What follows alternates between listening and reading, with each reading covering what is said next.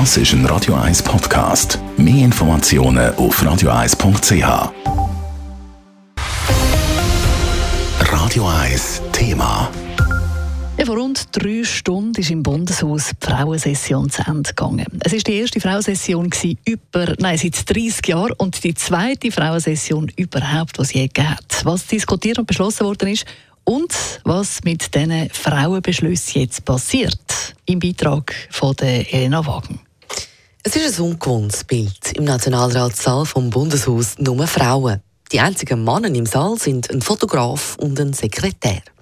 Und auch an der Pult sind nicht nur gewählte Nationalrätinnen, sondern auch Vertreterinnen aus der Bevölkerung. Allein schon durch das Bild hat die Menge fast ein bisschen Hühnerhaut bekommen, sagt Claudine Esseva. Sie ist Co-Präsidentin vom Verband Business and Professional Women Schweiz, kurz BPW. Es ist schon einmal das Bild der Nationalratssaal, zu sehen, das Gefühl von Frauen in so einer Diversität von allen Landesteilen, von allen Altern, das hat, das hat etwas gemacht. Und das ist eigentlich ein Ratssaal, der immer mehrheitlich männlich geprägt ist. Also dort ist schon mal wirklich äh, ja, die Emotionen hochgegangen. Und nachher einfach auch zu sehen, dass für innovative Ideen sind entwickelt worden wo man für die auch Gegenstimmen hatte. Also es ist überhaupt nicht, dass das einfach alles durchgewunken worden, sondern es ist wirklich debattiert worden debattiert über Lösungsansätze bei Themen wie Gewalt an Frauen, Vereinbarkeit von Familie und Beruf, aber ganz wichtig auch die Aufwertung von der sogenannten Care-Arbeit, also Betreuungsarbeit in der Familie, wo gratis geleistet wird und immer noch zum größten Teil von Frauen. Und im Alter bleibt es dann zurück. Die ganze Aufwertung von Care-Arbeit und dann die Altersvorsorge, man merkt ja jetzt, wie hoch der Gender Pension Gap, also im Alter haben Frauen 37 Prozent weniger als Männer Rente. Das sind 20.000 Franken im Jahr. Das ist immens.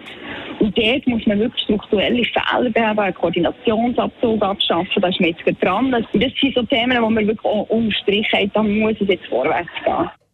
Beschlüsse, die die 246 Frauen gestern und heute gefasst haben, gehen jetzt in Form von Petitionen ans Parlament. Petitionen haben keine rechtlich bindende Wirkung, aber sie sind halt das einzige Mittel, wo so außergewöhnliche Sessionen zur Verfügung haben. Trotzdem hofft Claudine Seva vom Business Frauenverband, dass ihre Arbeit jetzt Wirkung zeigt. Der Fokus ist jetzt wirklich auf dem Parlament, dass wir die Forderungen, die neuen Ansätze, die innovativen Ansätze, wie zum Beispiel die Schaffung von einem Betreuungsangebot oder, dass Kinderbetreuung wirklich nachhaltig finanziert kann werden, dass wir merken, hey, das wird jetzt umgesetzt. Und da sind wir jetzt Vollgas dran, Lobbyarbeit für die Frauen im Schweizer Parlament zu betreiben. Ob es ab heute auch wieder 30 Jahre geht, bis die nächste Frauensession abgehalten wird, das ist unklar. Weil die Hoffnung der Teilnehmerinnen und Politikerinnen ist die, dass es eine Frauensession in 30 Jahren eben nicht mehr braucht. Elena Wagen, Radio 1. Radio 1 Thema. Jederzeit zum Nachlesen als Podcast auf radio1.ch.